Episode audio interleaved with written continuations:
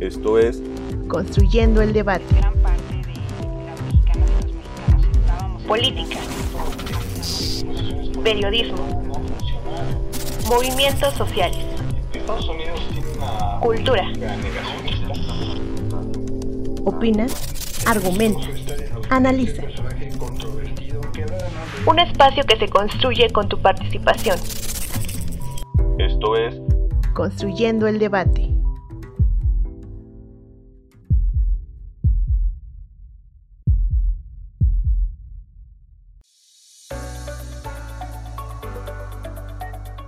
Hablar sobre la crisis energética en Europa implica entender que, además de un problema de crisis climática, es un problema geopolítico en el que se deben identificar a los actores principales. El continente europeo se ha caracterizado por ser la región del mundo donde se concentra la mayor inversión de energías renovables y, por lo tanto, por ser la región más avanzada en el uso de estas. Sin embargo, es una realidad que su producción de energías verdes resulta insuficiente frente a las necesidades demandadas por su población, especialmente en épocas invernales. En cuanto a su capacidad de producción de otro tipo de energías, cabe mencionar la prohibición de la energía nuclear en Alemania por Angela Merkel, la escasez europea de recursos y poca capacidad de almacenamiento, además de la incapacidad como región para crear una política energética común. La unión de estos factores hace que su media de importación de gas y petróleo para la industria y el transporte sea del 52%, cifra suficiente para calificarla como un continente energéticamente dependiente. Por otro lado, China es uno de los países más poblados del planeta, cuya producción es altamente dependiente al carbón. Se estima que durante el 2018 y el 2019, Australia suministró cerca de 50 millones de toneladas de carbón al país asiático, mientras que en el 2020 la cifra descendió a 35 millones de toneladas importadas. Sin embargo, esta relación comercial se vio afectada por desacuerdos entre los gobiernos de ambos países, lo que, además de producir una tensión similar a la experimentada durante la Guerra Fría, limitó la importación de carbón proveniente de Australia. Esto generó que el mercado chino buscara proveedores de recursos naturales sustitutos, mediante los cuales pudiera abastecer su demanda. Otro actor geopolítico importante es Rusia, quien tiene tomado el sartén por el mango, ya que durante muchos años ha representado el 40% del gas abastecido en Europa, principalmente mediante el gaseoducto que conecta con Alemania, así como el 30% y el 25% de petróleo y carbón respectivamente. La repetida dinámica de estira y afloja entre Rusia y Europa y la necesidad de suministrar recursos a China deja un contexto geopolítico particular y digno de analizar. Con redacción de Jerónimo del Río, mi nombre es Jessica Martínez y estás escuchando Construyendo el Debate.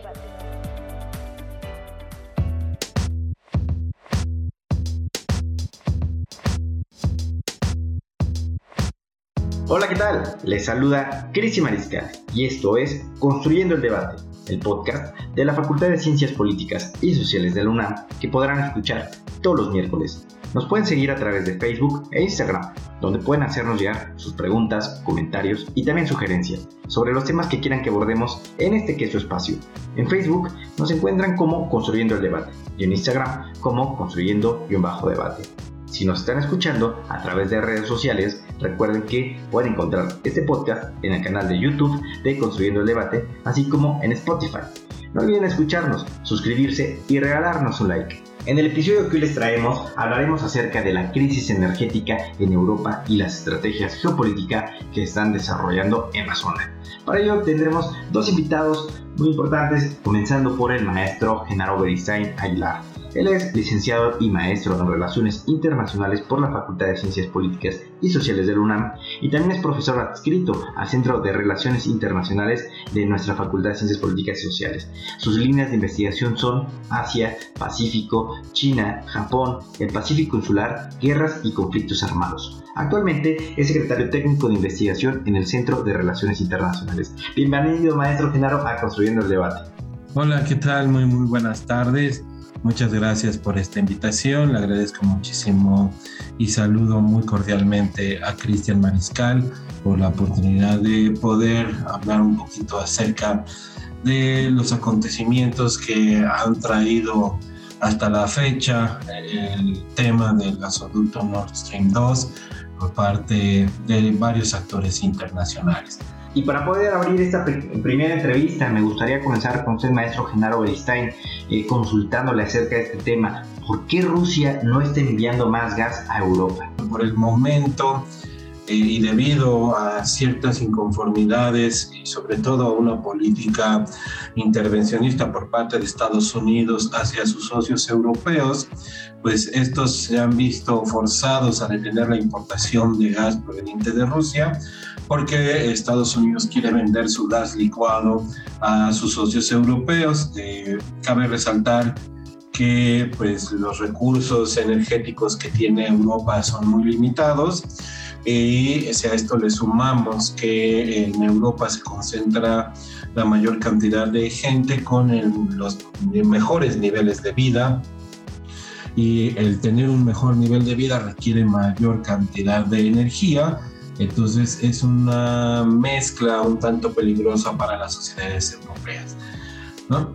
Quiero comentar también que pues precisamente eh, dentro de las posibilidades de maniobra de la Unión Europea se han visto muy reducidas ante la presión de los Estados Unidos, sobre todo durante el gobierno y la administración de Donald Trump, en el cual este gobierno eh, tenía toda la intención de aumentar la venta de gas licuado hacia Europa, pero pues el gas licuado se puede transportar en grandes buques, pero esto eleva el costo sustancial que eh, están vendiendo o que está adquiriendo los países de la Unión Europea por este energético.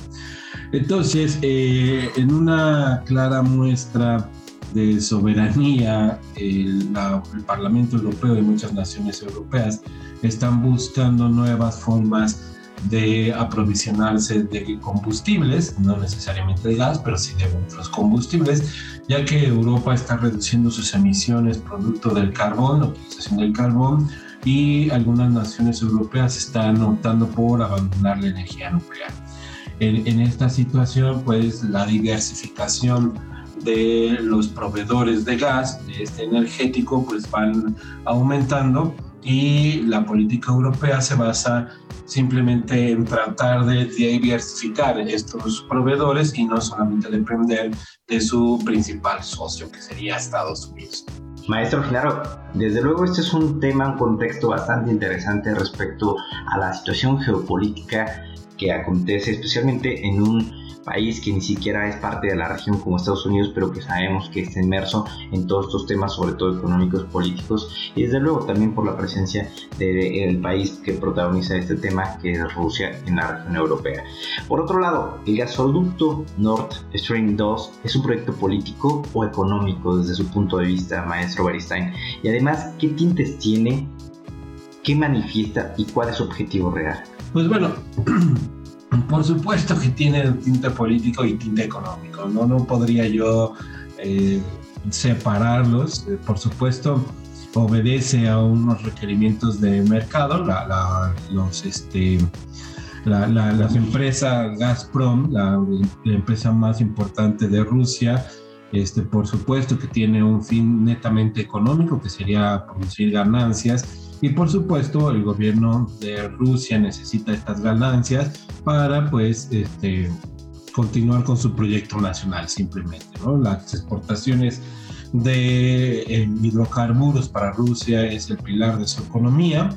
Entonces, ahí está recalcada básicamente la política económica de un Estado soberano como es Rusia a través de su compañía Gazprom y que esta eh, compañía lo que necesita pues es vender, ¿no? Vender el, perdón, vender el producto que ellos exportan y que hay un mercado que necesita ser abastecido, que es el mercado europeo, y que por sus condiciones cuando llega el invierno, pues las temperaturas alcanzan niveles bajo cero y que pues necesita mayor cantidad de combustible para mantener calientes las casas, las oficinas, los edificios de gobierno, etc. Entonces, eh, si, si podríamos hablar sobre un tinte político tras bambalinas, pues este, básicamente pues estaríamos hablando de las pretensiones de Rusia para aumentar sus exportaciones al mercado europeo. Eh, por supuesto, es una política totalmente honesta, una política totalmente abierta.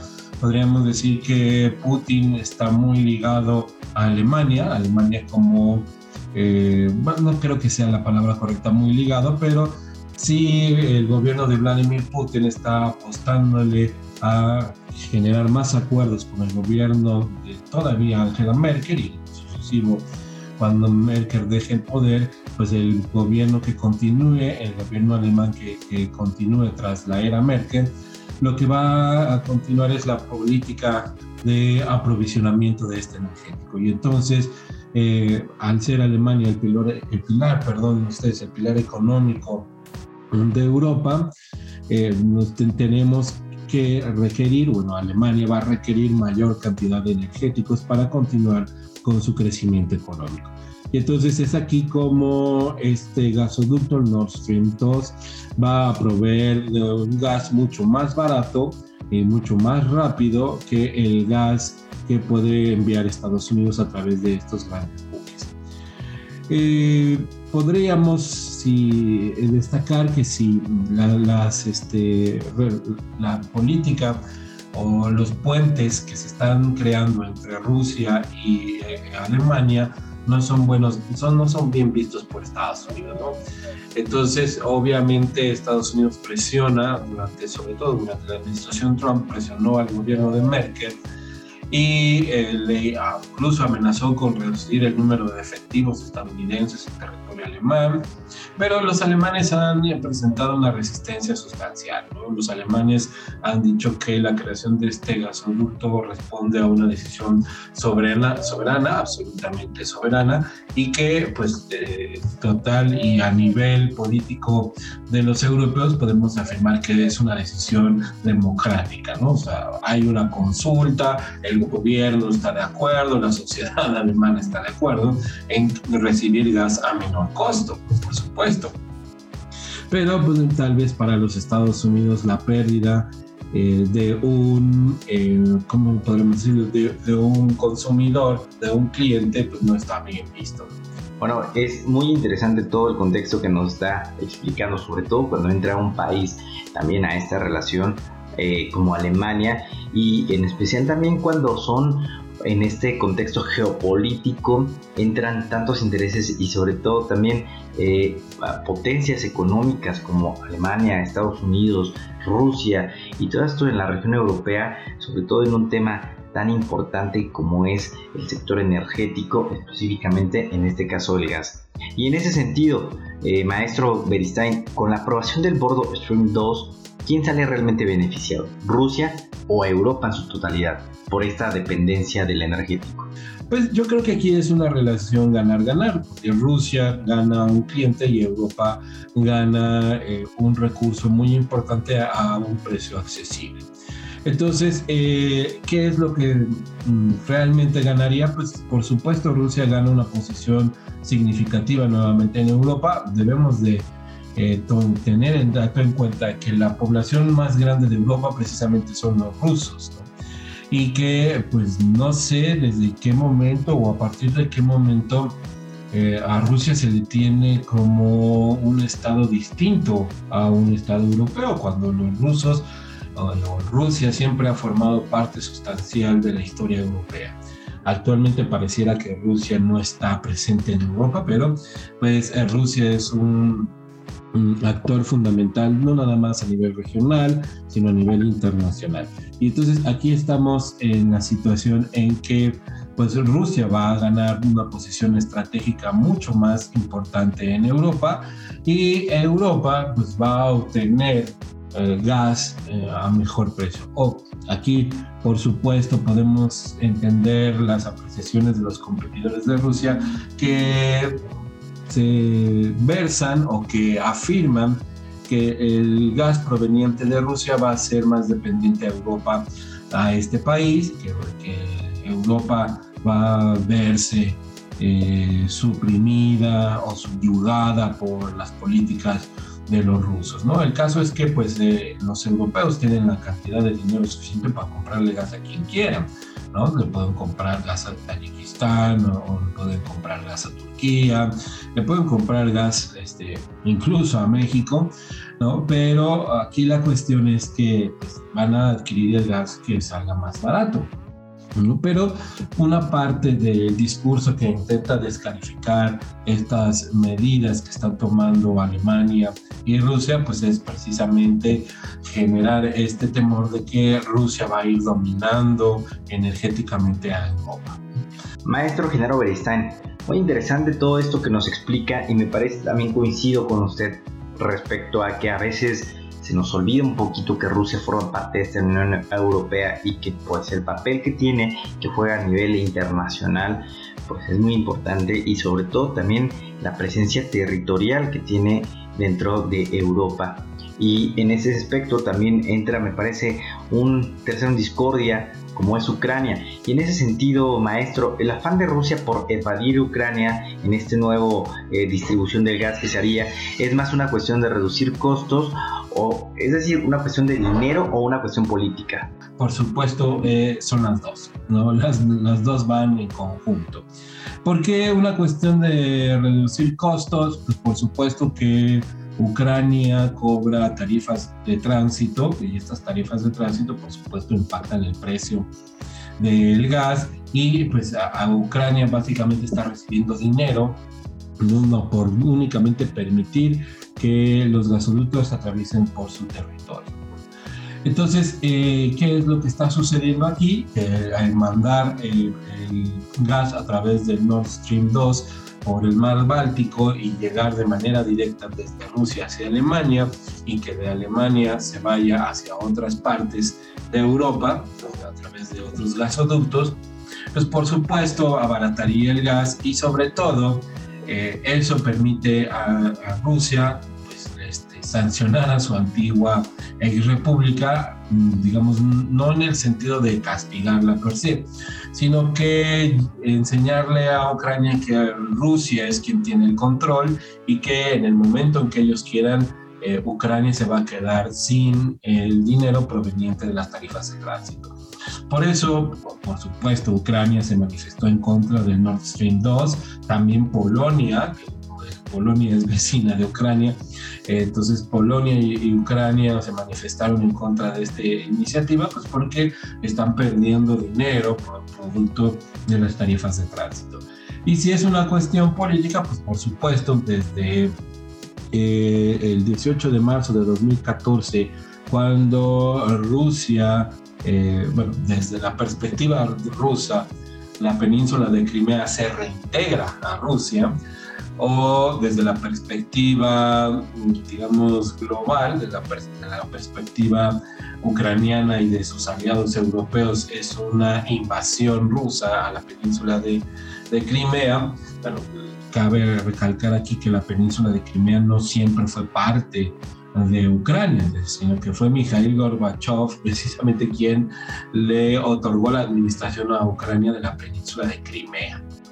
Entonces no siempre Crimea fue parte de Ucrania. De hecho, en Crimea hay más rusoparlantes y eh, gente proveniente de Rusia, bueno, étnicamente rusos que ucranianos.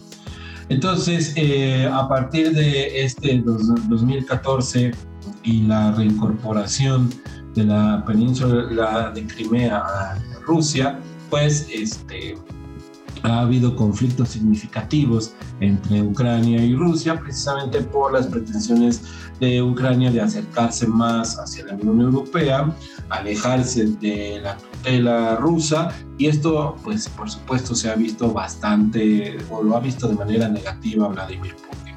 ¿no? El hecho de que las pretensiones europeas se acerquen más a su territorio, pues es como una ofensa o, es una cuestión de seguridad muy importante para el gobierno ruso. Entonces, desde, desde perdón, 2014 están muy enconados los sentimientos entre ucranianos y rusos y, por supuesto, si hay posibilidad de saltarse a Ucrania para abastecer a Europa de gas, pues lo va a hacer. Lo va a hacer. Eh, esto eh, pone en una posición bastante difícil a los ucranianos y por supuesto a los polacos porque eh, se calcula que si lo logran crearse y terminarse este nuevo gasoducto, Nord Stream 2, lo que va a hacer es que el 80% del consumo de gas que haga la Unión Europea para 2025 va a provenir de Rusia.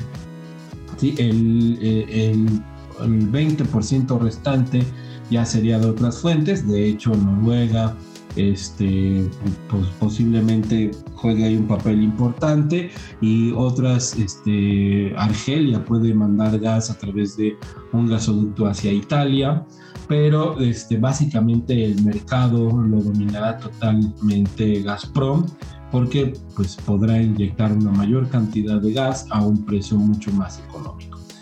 Y entonces, pues aquí la controversia está en la política intervencionista de los Estados Unidos, queriendo sancionar a las empresas que están participando en la construcción del gasoducto, cuando, pues bueno, el gasoducto no pasa por territorio estadounidense, no pasa por absolutamente eh, ninguna empresa o ninguna eh, base militar estadounidense en Europa.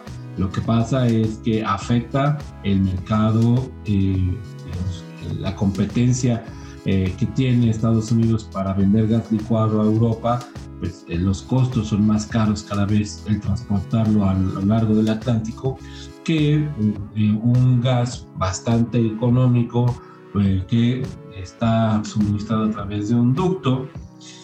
y que pues bueno los estadounidenses alegan que es una amenaza a sus intereses porque pues están perdiendo de manera competitiva.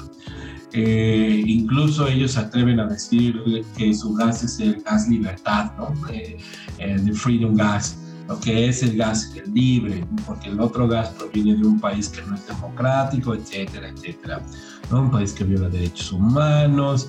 Y entonces, pues la controversia finalmente está en qué tanto Europa va a permitir el intervencionismo de Estados Unidos para que ellos eh, tengan que deshacerse de un cliente estratégico como sería Rusia.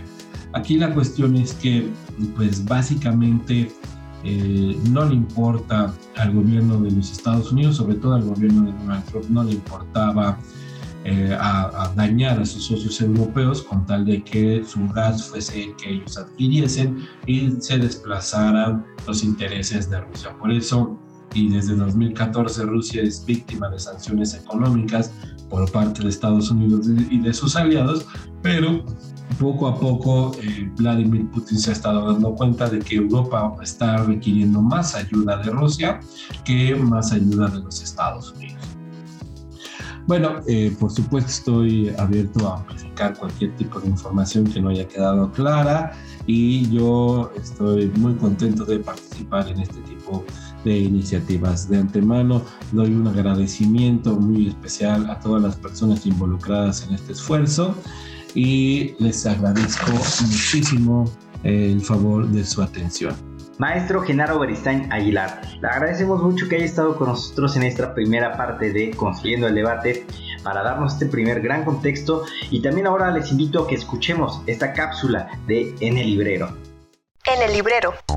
Cápsula con la información y reseña de las últimas publicaciones de la Facultad de Ciencias Políticas y Sociales de la UNAM.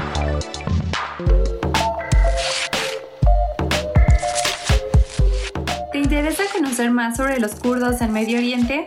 ¿Sabías que ellos han buscado su independencia desde hace muchos años? ¿Quieres conocer qué los motiva? ¿Conoces cuáles son los estatus del Kirkuk? Juan Carlos Castillo Quiñones, en su libro Los kurdos en Irak, del periodo mandatario al referéndum independista, te explica de manera amena y detallada la forma en que los kurdos se han desarrollado en Medio Oriente, a través de un recorrido sobre la historia moderna de dicho grupo en el estado de Irak. En el primer apartado, el autor te presentará, a manera de contexto, cómo influyó la intervención británica en la región, desde la Primera Guerra Mundial para la formación del Estado moderno de Irak.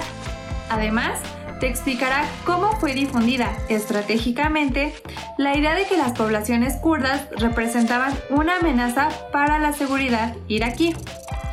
En el apartado Los kurdos en el periodo republicano 1958-1980, el autor te explicará cómo en el periodo republicano de Irak se comenzó a reconocer al pueblo kurdo, así como el papel que jugó el Partido Democrático del Kurdistán para visibilizar los problemas de los kurdos y cómo lograron hacer visibles a los sectores nacionalistas de esta etnia a mediados del siglo XX. En el apartado La década de 1980, el periodo de máxima represión contra los kurdos, el autor te explicará que, en dicha década, inició la guerra Irán-Irak y esto puso en una disyuntiva al pueblo kurdo, ya que debían de tomar una postura a favor de uno de los dos bandos. Pero el éxito de la estrategia militar kurda a favor de Irán tuvo terribles consecuencias, y Castillo Quiñones explicará cuáles fueron estas.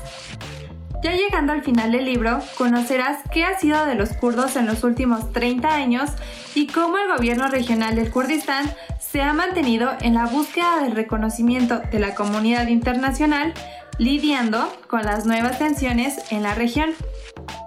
No dejes pasar esta oportunidad de conocer a fondo la historia de los kurdos y su lucha por su reconocimiento y autonomía en la región de Medio Oriente.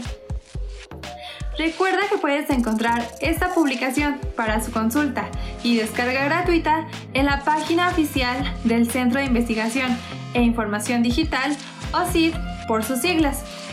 Dentro de esta página encontrarás la pestaña de Docs, Ciencias Sociales, y ahí dale un clic a Libros, Facultad de Ciencias Políticas y Sociales UNAM o también puedes escribir al correo electrónico suscripciones políticas.unam.mx para mayores informes de esta y otras publicaciones de tu interés.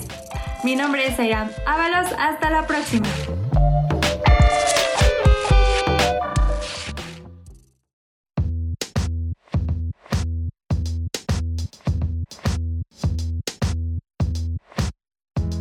Y para esta segunda parte del episodio que les presentamos hoy, va a acompañarnos el doctor Javier Ulises Oliva Posada. Él es doctor en Ciencias Políticas y Sociales con orientación en Ciencia Política por la Facultad de Ciencias Políticas y Sociales de la UNAM. Es profesor adscrito al Centro de Relaciones Internacionales en la Facultad de Ciencias Políticas y Sociales y también es especialista en política internacional, sistema político de Estados Unidos, relaciones internacionales en América del Norte y seguridad nacional. Bienvenido, doctor Javier Ulises Oliva.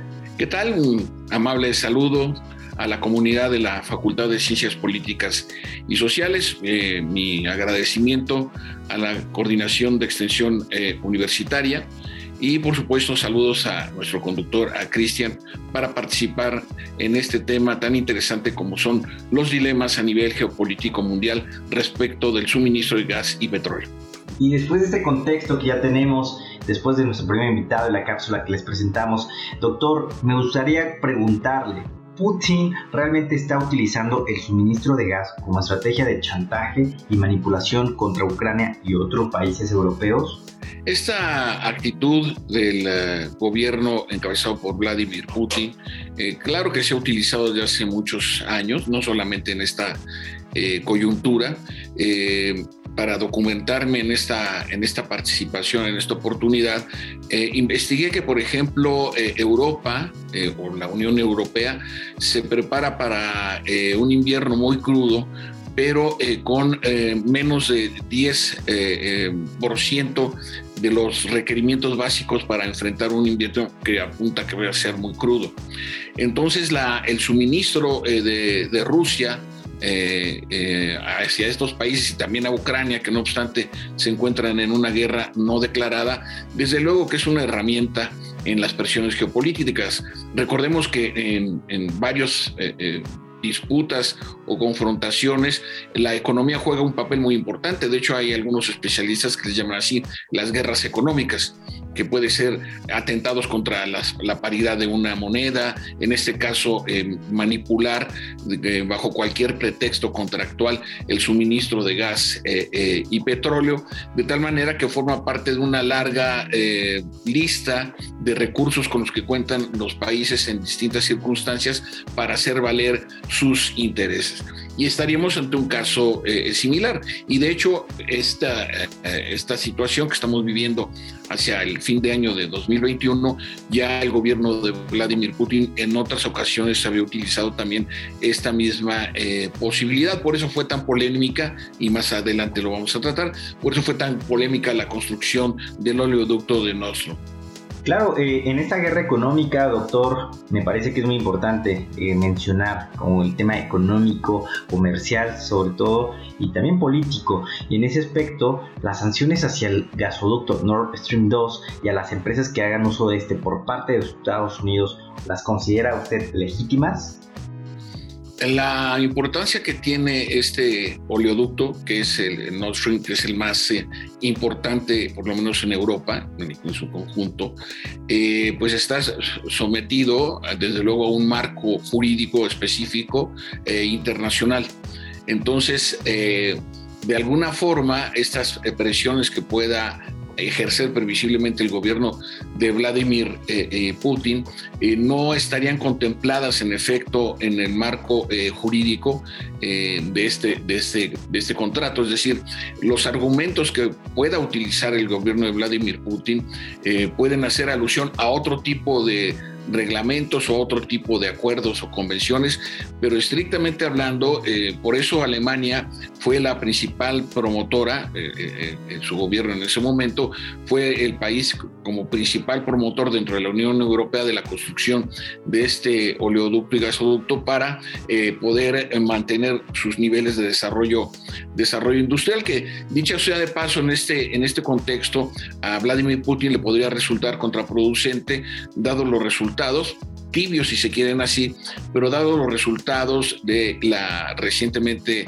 eh, realizada y concluida eh, COP26, en donde pues es muy claro que el consumo de los eh, combustibles fósiles son los principales responsables del calentamiento global, es decir, por el monóxido de carbono. Entonces, en, esta, en esta polémica que se puede suscitar en los próximos meses, a partir de que comience el, intenso frío en esta parte del, del mundo, pues insisto, el gobierno, el Kremlin podrá utilizar determinados argumentos, pero que no necesariamente se encuentran contemplados en el marco jurídico que dio paso a la construcción de este oleoducto. Bueno, es muy importante todo esto que se señala respecto al consumo de las energías y cómo es que el clima precisamente en esta región económica como lo es la Unión Europea puede ser tan importante y que hoy en día puede hacer depender precisamente un tema del gas y que le da gran importancia aún a la producción que genera Rusia en esta región, en este, lo que es la geopolítica. Y eh, en ese mismo sentido, doctor, eh, ¿Qué significa para Estados Unidos la estrecha relación entre Rusia y China y la que están ejerciendo en Europa? Recordemos que eh, la creación de las Naciones Unidas, el Consejo de Seguridad, en donde por cierto México eh, tiene por un mes la presidencia del, mismo y es la quinta vez que forma parte del Consejo de Seguridad de las Naciones Unidas. cuando se forma son cinco los países con un asiento permanente. Estados Unidos, el Reino Unido, Francia, la Unión Soviética en ese momento, y Rusia y China.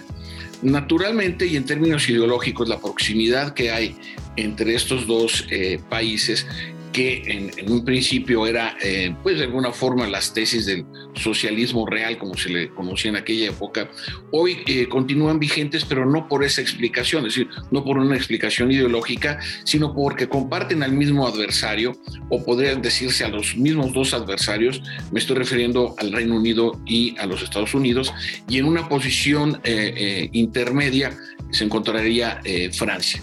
Recordemos que este Consejo de Seguridad de las Naciones Unidas tiene esta plataforma de los cinco eh, integrantes permanentes debido a sus armas nucleares, a su capacidad militar en ese momento, porque ahora desafortunadamente hay más potencias eh, nucleares dispersas por el mundo. Entonces esta, esta alianza entre Rusia y, China pues tiene que ver mucho con los equilibrios geopolíticos hablemos rápidamente de los intereses geoexpansionistas de la República Popular de China en el eh, Pacífico Sur en donde eh, ya eh, se ha anunciado la construcción de la primera base militar permanente en el norte de Australia por parte de los Estados Unidos, hecho que fue calificado naturalmente por Pekín como un acto de hostilidad. Y por el otro lado, pues el, el, principal socio de la Organización del Tratado Atlántico Norte en términos militares me refiero y también financieros, pues desde luego son los Estados Unidos, que mantienen un apoyo importante a Ucrania, pero sobre todo a cuatro países que se sienten muy presionados y con explicación histórica, que son Lituania, Letonia y Estonia, que se les conoce genéricamente como los eh, países eh, bálticos, y por el otro, desde luego, porque la historia con eh, primero con la Rusia zarista, después con la Unión Soviética y ahora con Rusia ha sido muy problemática, está Polonia. Entonces, si vemos un mapa, eh, eh, eh, extendido, veremos que Rusia atendería, por decirlo así, el, frente occidental y China estaría atendiendo el frente, el frente oriental. Estados Unidos cuenta con importantes aliados en, ambos escenarios. Desde luego está Japón, está Corea del Sur y en, en menor medida, pero sí es notable su presencia y su peso, me estoy refiriendo a la India. Y por lo que hace al, escenario occidental, pues desde luego en las relaciones con eh, la OTAN, como he mencionado, y desde luego en términos más generales con eh, la Unión Europea. Entonces, eh, esta sería parte de la explicación de estos intereses compartidos como rivalidades geopolíticas de China y Rusia hacia los Estados Unidos. Doctor, eh, realmente le agradezco mucho que nos esté dando todo ese contexto, este análisis tan completo que nos permite conocer sobre una situación que puede parecer un poco técnica o compleja respecto a lo que estamos hablando del gas, Rusia, Alemania, toda la presencia en Europa, sobre todo también de, pues, esta interacción económica, política entre China, Estados Unidos y los intereses que hay a lo largo tanto del mundo como específicamente en esta región de la Unión Europea. Pero para todo esto, doctor Javier Ulises, y con esto para ir cerrando ya el episodio de día de hoy, en este conflicto geopolítico, ¿qué papel juega o jugará México? Muy señalar que eh, por, cuestiones de carácter eh, eh, geopolítico, México tiene una presencia importante en lo que se conoce la, la cuenca del Pacífico.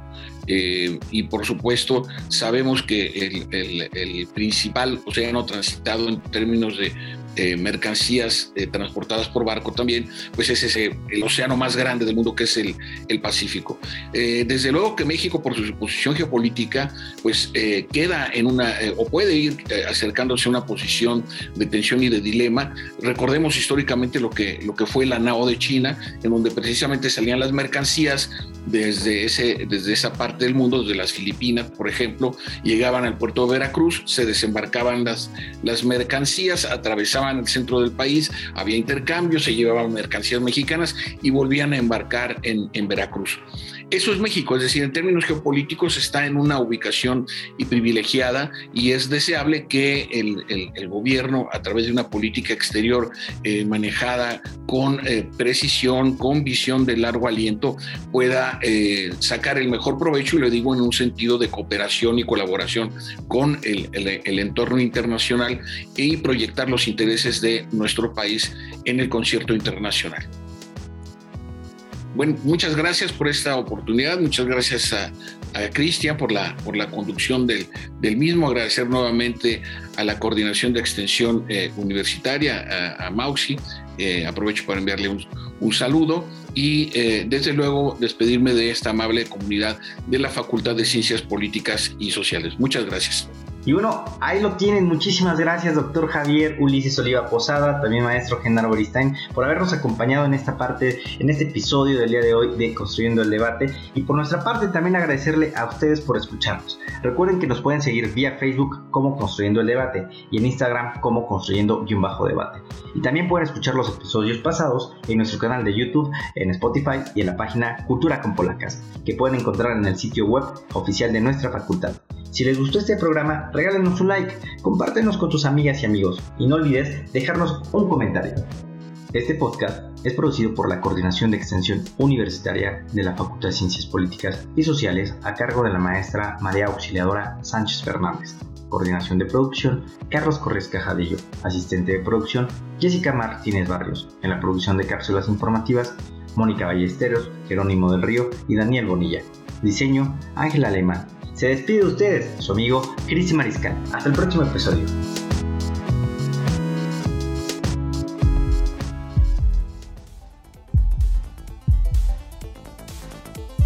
Esto fue Construyendo el debate. Pues gran parte de la mexicana se- Política. Estábamos esperando esto hacia Periodismo. Movimientos sociales. Estados Unidos tiene una política Cultura. Opina, argumenta, analiza. Un espacio que se construye con tu participación. Esto fue Construyendo el debate.